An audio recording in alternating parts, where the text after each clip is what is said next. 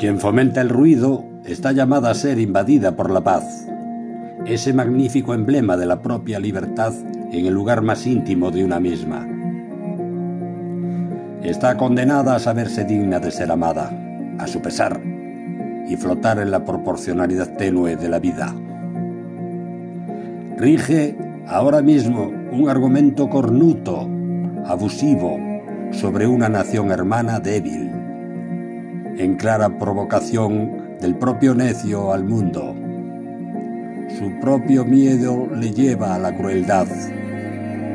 Se impone desde el interior la extirpación precisa antimetástasis, la técnica y quirúrgica aniquilación concreta, ad personam, del pernicioso ser incitador, que traiga el temple al ser.